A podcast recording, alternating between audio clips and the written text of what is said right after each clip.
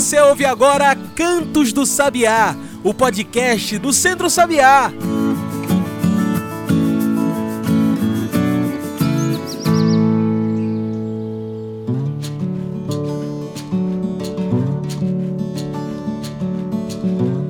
Todos e todas que nos ouvem agora pelo Spotify e demais plataformas. Eu sou João Lucas, comunicador do Centro Sabiá, e está começando agora o Cantos do Sabiá, nosso podcast semanal sobre o campo, a cidade e o mundo. Cantos do Sabiá é o nosso podcast semanal. Então, se quiser receber um podcast novo toda semana sobre agroecologia, biodiversidade, segue a gente aí. Aproveite e faça parte das nossas pesquisas. Qual o tema que você quer que a gente traga pra cá?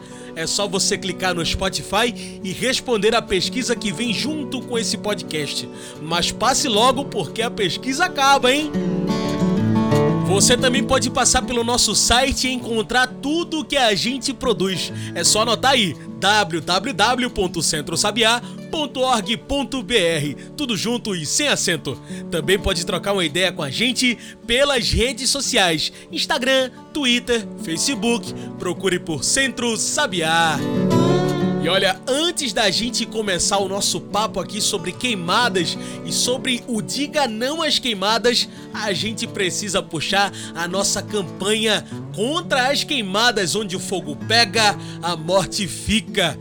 Todos os anos o fogo rouba grande parte dos nossos biomas e muitas vezes o foco de incêndio é intencional e poderia ter sido evitado. O fogo, utilizado como prática de manejo agrícola, sai do controle e reduz às cinzas tudo que encontra pela frente.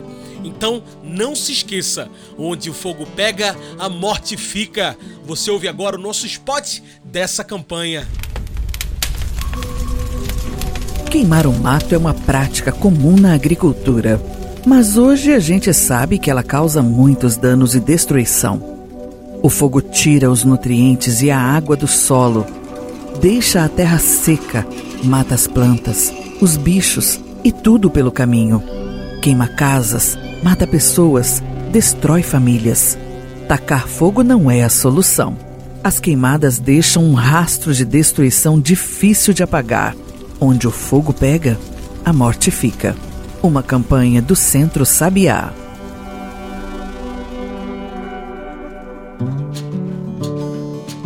Tacar fogo não é solução.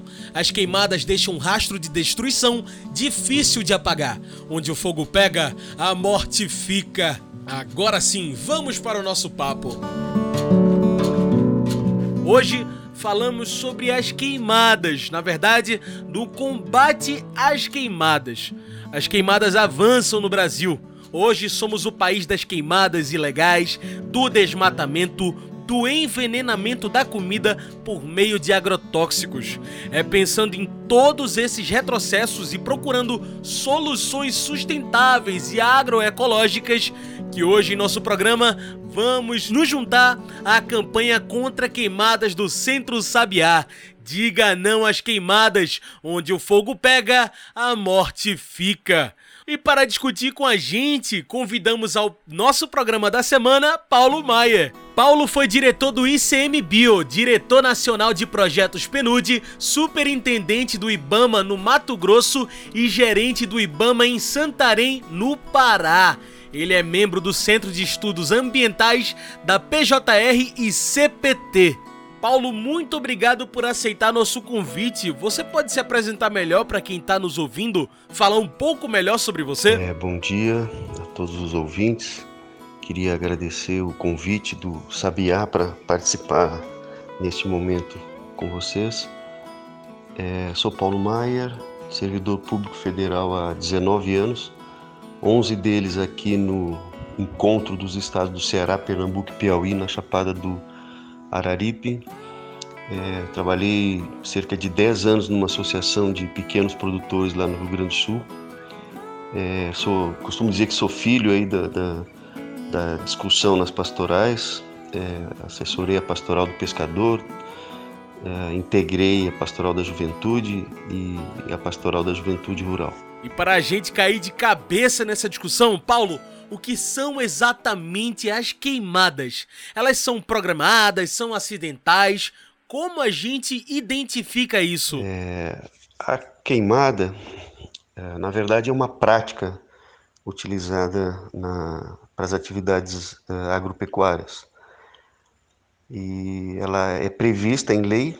É, o uso de fogo, ele, como regra geral, é proibido, mas há a possibilidade de ser autorizado em algumas situações. A grande diferença que é preciso fazer é entre a queimada e o incêndio florestal. A queimada é quando se utiliza o fogo como uma prática e numa determinada área. E, a, e, o incêndio muitas vezes é essa própria queimada que perdeu o controle e aí queima áreas que não estavam uh, previstas, ou às vezes é fruto de um acidente de trânsito, um, um, até um, causa, causas uh, naturais. Então a queimada é uma prática, enquanto que o incêndio é o fogo na, na vegetação sem controle, incêndio florestal. E olha, Paulo, é inegável. Estamos vivendo em meio a um governo que pouco ou quase nada se importa com o meio ambiente. Segundo dados do programa Queimadas do INPE, as queimadas na Caatinga atingiram mais de 22.282 quilômetros quadrados de vegetação só em 2021. O aumento foi de 186,5% em relação ao mesmo período de 2020. Por isso eu te pergunto, Paulo, é crime fazer queimada? Infelizmente, é, a gente vem é, observando um período um crescimento bastante grande de fogos, né? A gente, quem tem acompanhado aí pela imprensa, mas basta olhar pela janela. Aqui na nossa região, na Chapada do Araripe, nós saímos lá de, da, da, faixa dos mil focos de calor por ano. A nossa área aqui é bastante grande, cerca de um milhão de hectares. E hoje a gente está aí, o ano passado a gente chegou a é, mais de 5 mil focos de calor, segundo o, os satélites do INPE que fazem essa detecção aí dos calores na superfície da Terra. Bom, a, a queimada ela é uma prática que pode ser autorizada e uma vez autorizada é, não é crime ambiental. Mas o, a utilização do, do, do, fogo não de forma não autorizada ela é crime previsto na lei dos crimes ambientais que prevê multa e, e reclusão de dois a quatro anos. Mesmo que a pessoa não tenha uh, culpa pelo fogo, se perdeu o controle, por exemplo, a intenção não era queimar um mato, mas perdeu o controle de uma área que estava sendo, estava inclusive autorizada, mas queimou o que não devia, o fogo se espalhou na mata, que é o que a gente chama de, de culposo, é, é, mesmo assim há previsão de, de, de reclusão de seis meses a, a um ano. Só para ter uma ideia, o, o, soltar balão, vender balão, transportar balão que pode causar uh, incêndios uh, florestais, também está sujeito à detenção de um a três anos e aplicação de multa. Destruir ou danificar a floresta e com uso de fogo é uma das formas de danificar ou destruir floresta.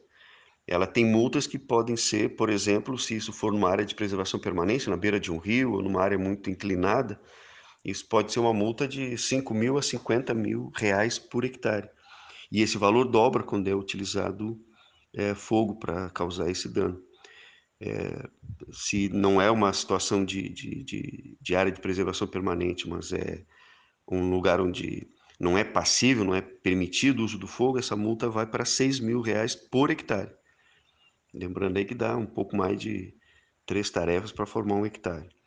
É, mesmo se fosse numa área de para renovar uma pastagem, por exemplo, a, a, a, multa é de 5 mil reais se não houve autorização para uso do fogo, 5 mil reais é, por hectare. Então as multas são pesadas. Quando acontece um fogo que é fora de reserva legal e num lugar que seria possível fazer a, a utilização do fogo, mas ela não foi autorizada, são 300 reais é, por hectare. Só alguns exemplos, né? Apesar de todos sermos responsáveis pelo meio ambiente e pela preservação ambiental, sabemos também que grande parte dos poluentes e venenos do desmatamento e queimadas parte das grandes empresas. Como responsabilizar o agronegócio e as megacorporações, Paulo? Por que no Brasil há tanta impunidade? É, é muito comum as pessoas falarem da, da, da impunidade. É importante lembrar que, infelizmente, a gente tem dificuldade de responsabilização, não é só na área ambiental. É, só para ter uma ideia, é, os assassinatos também, é, muitas vezes, é, os causadores do, da, das mortes ficam impunes. Na área ambiental, é mais comum, os crimes são considerados de menor poder ofensivo, então é mais comum é, as pessoas não acabarem não sendo presas, paga uma cesta e está liberado. É, e não há distinção na, na norma, na responsabilização de, de, pequeno, médio ou grande. Então, uma empresa, uma pessoa é, jurídica também pode ser responsabilizada, não é só a pessoa física, não é só o agricultor. Mas a gente sabe que normalmente a mão é, do Estado acaba tendo mais facilidade para chegar no agricultor, para chegar no pequeno, do que para é, alcançar o grande. Eu lembro quando a gente teve um grande vazamento de óleo na Baía de Guanabara, foi manchete tudo que é jornal, foi mais de um milhão de, de petróleo que cobriu a, a Baía de Guanabara de, de, de preto. É, ninguém foi preso naquele momento, mas teve um, um cidadão que estava, um senhor que estava em Brasília e entrou lá numa unidade de conservação para arrancar umas cascas e ele foi preso. Então isso dá um pouco a ideia da dificuldade que é de tratar os, os desiguais. A gente tem uma coisa que chama de, é, no Brasil, de justiça ambiental, em outros lugares chama de racismo ambiental, mas é aquela situação em que é, uns sofrem mais com os danos e outros infelizmente, passam é, mais impunes. Mas a norma é igual para todos e o Estado devia a, a, alcançar todos. Isso não se aplica só para a questão do, do desmatamento, das queimadas, mas isso também é relacionado aí com a poluição, aplicação de, de agrotóxicos, por exemplo, sem classe 1 e 2, sem a devida uh, receita de um profissional, está sujeito também à autuação, a não entrega das embalagens também. Mas é comum a gente ter aí as empresas é, é, poluindo e a dificuldade do Estado alcançar.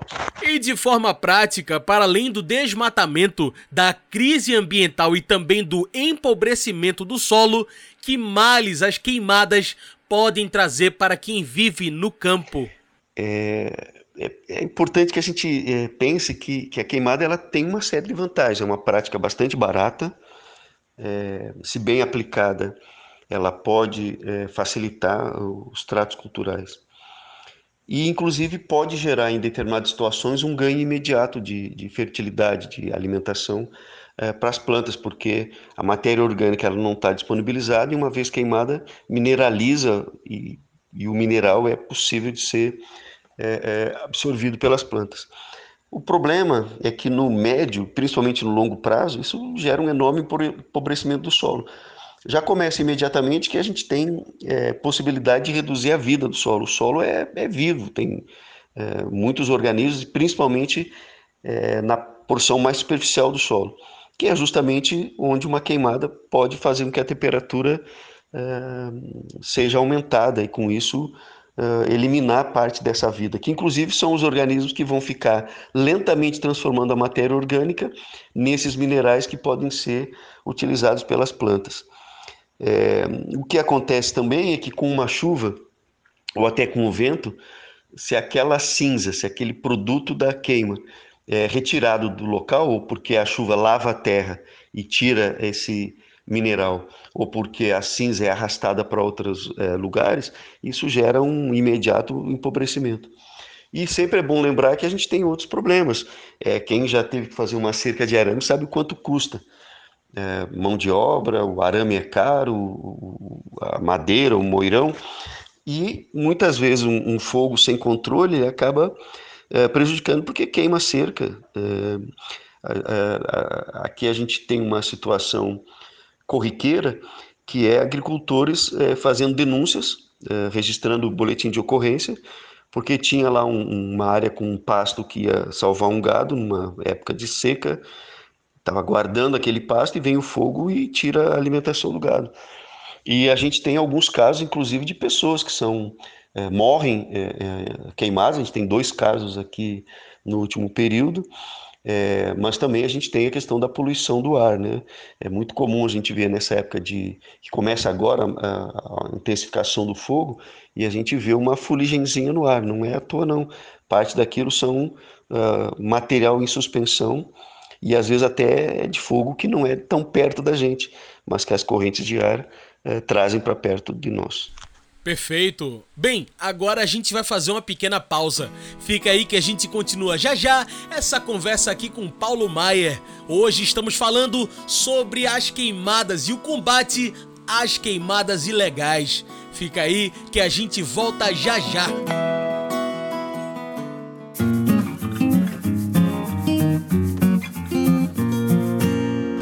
Raiz, opinião e informação na voz de Maria Cristina. Papo Raiz é o quadro opinativo do Centro Sabiá.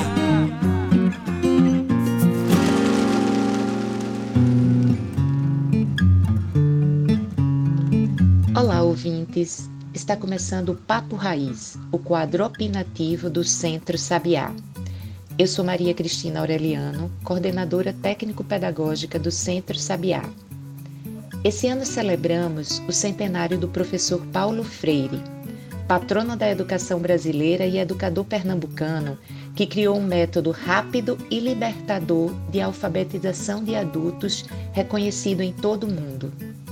Esse centenário acontece no período de grande perseguição ideológica ao pensamento crítico e questionador inspirado nas ideias de Paulo Freire. Essa situação mobilizou mais de 20 organizações na América Latina e Caribe para construir uma campanha em defesa do legado de Paulo Freire. Mas por que essa perseguição à pedagogia de Paulo Freire? Antes de falar do professor, é importante saber quem combate essas ideias. O grupo político que hoje está no governo federal e seus seguidores, que representam o agronegócio, o setor empresarial, banqueiros e religiosos conservadores, não tem interesse na redução das desigualdades no país, nem na garantia dos direitos da classe trabalhadora.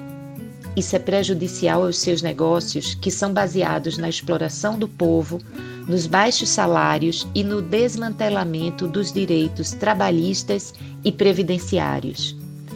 Ter um povo consciente de seus direitos, informado e organizado para a luta, é uma ameaça para essa elite conservadora. E o que a pedagogia de Paulo Freire tem a ver com isso?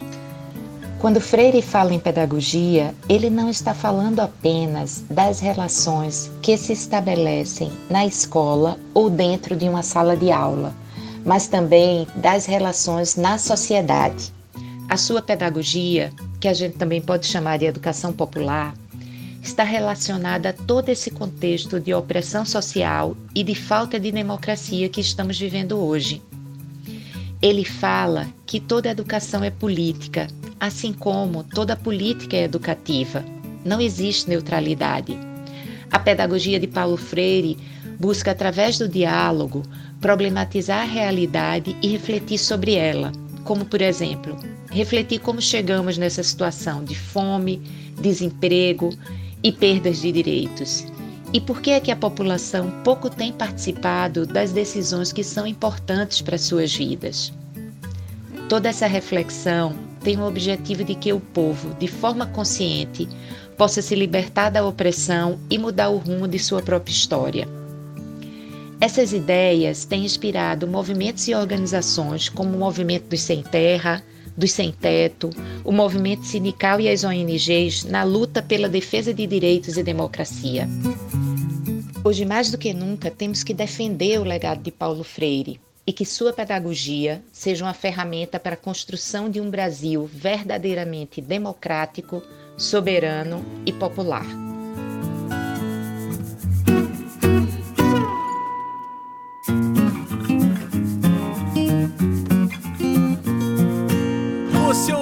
Papo Raiz, opinião e informação na voz de Maria Cristina. Papo Raiz é uma produção do Centro Sabiá.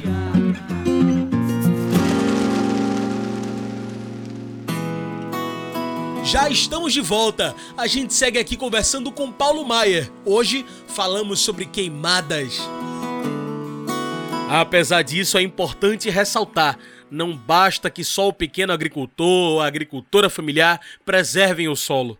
A poluição química do veneno do agronegócio, das queimadas, dos grileiros, dos donos do gado e também do desmatamento que o governo federal faz vista grossa são alguns dos grandes causadores dessa degradação do solo, da terra arrasada.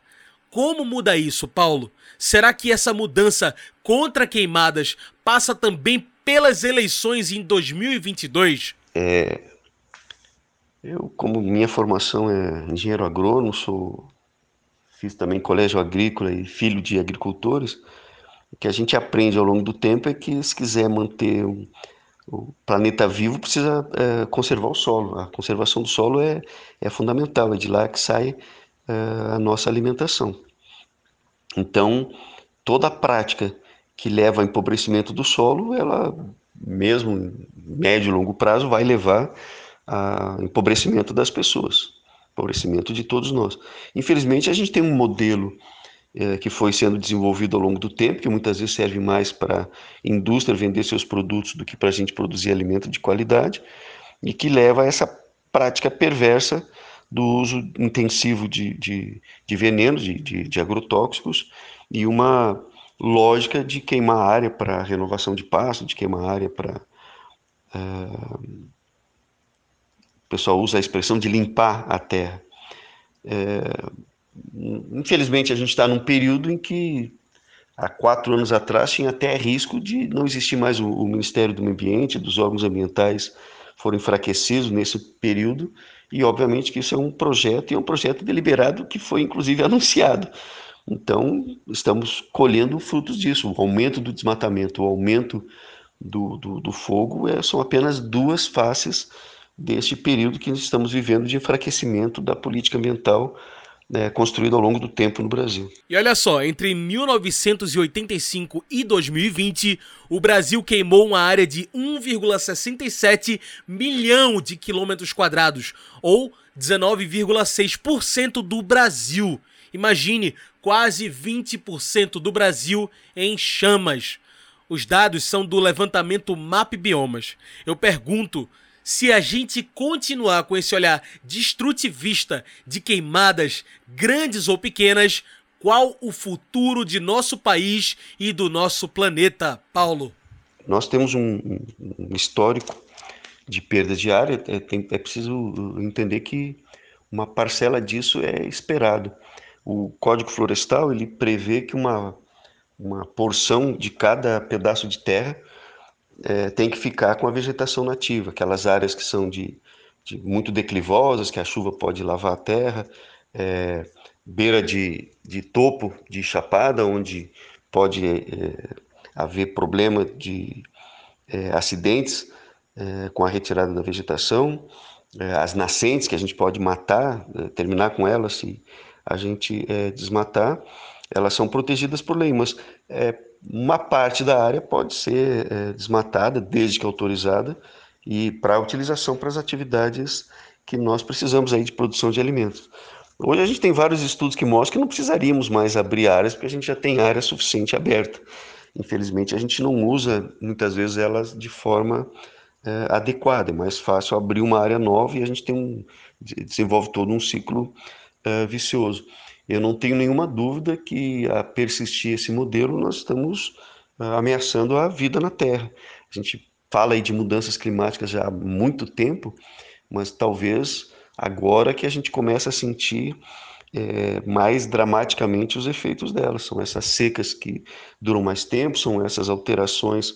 É, quando a gente pega aqui no estado do Ceará, a gente tem os profetas da chuva que se reúnem anualmente e muitos deles têm, têm reportado, têm nos dito que muitas vezes é difícil é, continuar prevendo os períodos de, de, de, chuva, porque o tempo tá louco, né? Tá mudando. E é claro, a mudança pelo melhor de nosso meio ambiente passa também por nós, qual o nosso papel enquanto indivíduos na defesa das florestas, o que podemos fazer e como podemos denunciar os casos de desmatamento, de queimadas e toda forma de violência contra a diversidade da fauna e flora.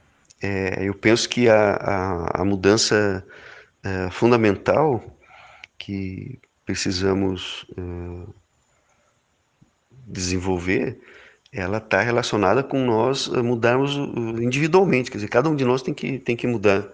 E com a nossa prática é, estimular a mudança do, do vizinho, porque não, não é possível resolver essas questões só com a mudança do indivíduo. Mas sem a mudança do indivíduo não, não se muda o coletivo. É, a gente tem aí uma série de, de, de, violências, a gente tem violência contra as mulheres, violência contra os grupos chamados de minoritários, que eles são muitas vezes só minoritários porque não estão no poder, é, e nós precisamos é, estar alertas e, e, rever as nossas práticas, enquanto cidadão, é, enquanto coletivo. E hoje está mais do que demonstrado, aqui na nossa região a gente tem vários agricultores é, utilizando de outras práticas aí, como é, agricultura é, orgânica, é, a gente tem agrofloresta, com bastante sucesso de manter a produção e as famílias vivendo bem e produzindo alimento é, de qualidade. É, uma das formas que podemos combater desmatamento, as, as queimadas, as práticas ilegais, é apresentando denúncias para os órgãos ambientais. Por exemplo, a gente tem a linha verde, que é do órgão federal, que é do IBAMA. O número é, é telefone é gratuito, 0800 61 8080. No, estado do Pernambuco tem a ouvidoria do estado, que é o, o número é 162, que recebe também é, denúncias. E a gente sempre diz que quando a coisa aperta, o Ministério Público, tanto o Ministério Público Estadual como em alguns casos o Ministério Público Federal, é um parceiro porque inclusive cabe a ele é, controlar e acompanhar o trabalho, inclusive dos órgãos ambientais, dos órgãos públicos. Muito bem. Como nossa conversa está chegando ao fim, trago o nosso quadro especial do podcast, o Mete o Bico. Esse é o quadro onde o convidado traz seus pontos finais e mete o bico na discussão. Paulo, pensando em toda essa extensa discussão sobre fogo e queimadas e a nossa constante luta contra a destruição, é que eu te pergunto: o que fazer o quanto antes para prevenir, apagar o incêndio ambiental e mudar o rumo do nosso país? Mete o bico. Nós precisamos mudar a nossa postura. E a partir de, da mudança da nossa postura, é, convencer os vizinhos, convencer os amigos. Eu é, é, trabalho muito, gosto muito de trabalhar com a lógica do desenvolvimento. O desenvolvimento, o que, que é? Des, deixar de existir, negação, não ser, e envolvimento.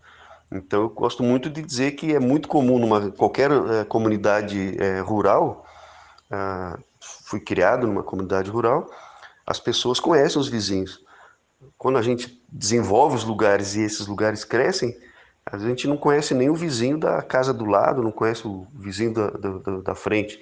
Se perguntar aí para qualquer agricultor, qualquer um pescador que trabalha é, no campo, qual é a fase da lua, vai saber dizer. Mas é muito comum, e eu faço isso muitas vezes, né, pergunto para alunos, pergunto para professores, pergunto para pessoas, e às vezes até para cientistas, é, qual é a fase da Lua e é muito comum as pessoas não saberem, porque a gente não tem mais envolvimento. O desenvolvimento gera isso. A gente não tem envolvimento com o outro, não tem envolvimento com a comunidade e não tem envolvimento com a natureza, não tem envolvimento com o ambiente onde a gente vive. A gente tem um período hoje que cada vez mais a gente fica na frente de uma tela, de um, de um celular, de um computador, de uma televisão, e cada vez menos a gente tem contato com o mundo real. E me parece, não é problema da tecnologia, ela é muito útil. Eu aqui estou usando uma tela dessas, um aparelho celular, para permitir conversar com vocês. Muitos de vocês provavelmente é, estão me ouvindo também utilizando um equipamento desses, mas a gente precisa de mais envolvimento. A gente precisa, é, com ação local, mas pensar no conjunto. Pensar que não é só a minha ação que vai resolver, mas ela é fundamental para resolver. E a gente tem que pensar, quando a gente é, escolhe o presidente do sindicato, quando a gente escolhe o presidente da associação, ou até escolhe se a gente vai estar ou não na associação, quando a gente escolhe o vereador, o prefeito, que é mais perto da gente, quando a gente escolhe um deputado, um senador, estamos num ano eleitoral, é importante a gente saber que propostas tem esse, esse candidato. Que propostas tem de mundo, né? Às vezes é, esse período é muito bonito, a gente às vezes vê muita propaganda, muita gente falando e até aparecendo nas comunidades, mas é preciso saber quais são aqueles que de verdade têm é, compromissos com essas causas que permite que a gente vive bem e que a gente vivendo bem, a nossa comunidade também é, viva bem.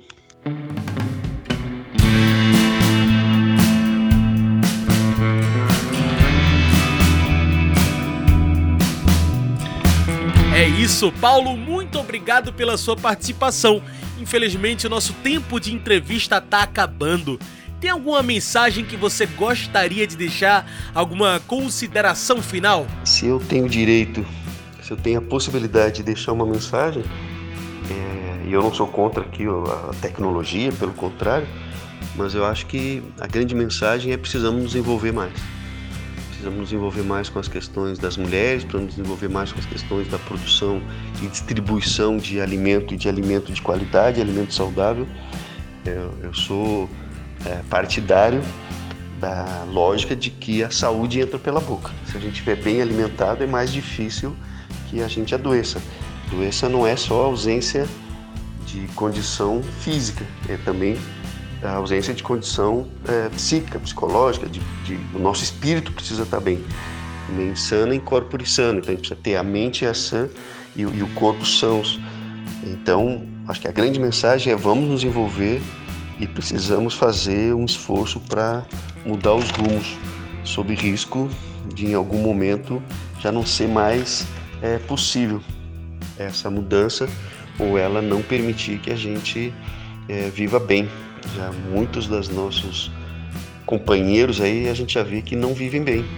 A gente tem aí um aumento dessas doenças, né? A gente cada vez vê uh, maior número de pessoas aflitas, com dificuldades, e não são só dificuldades financeiras, são dificuldades materiais, né? São dificuldades também no aspecto emocional.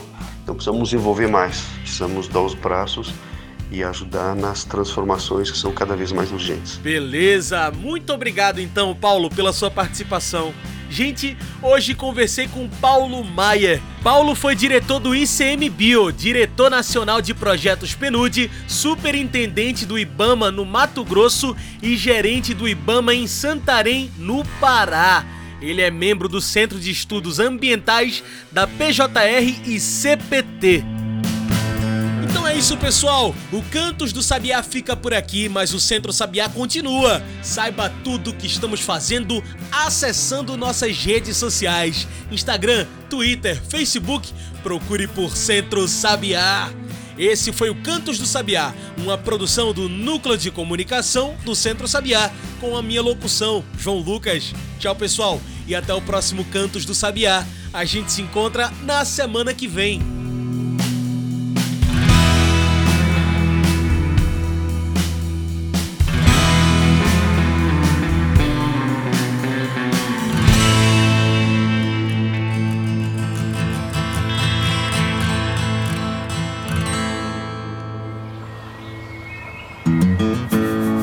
Você ouviu Cantos do Sabiá.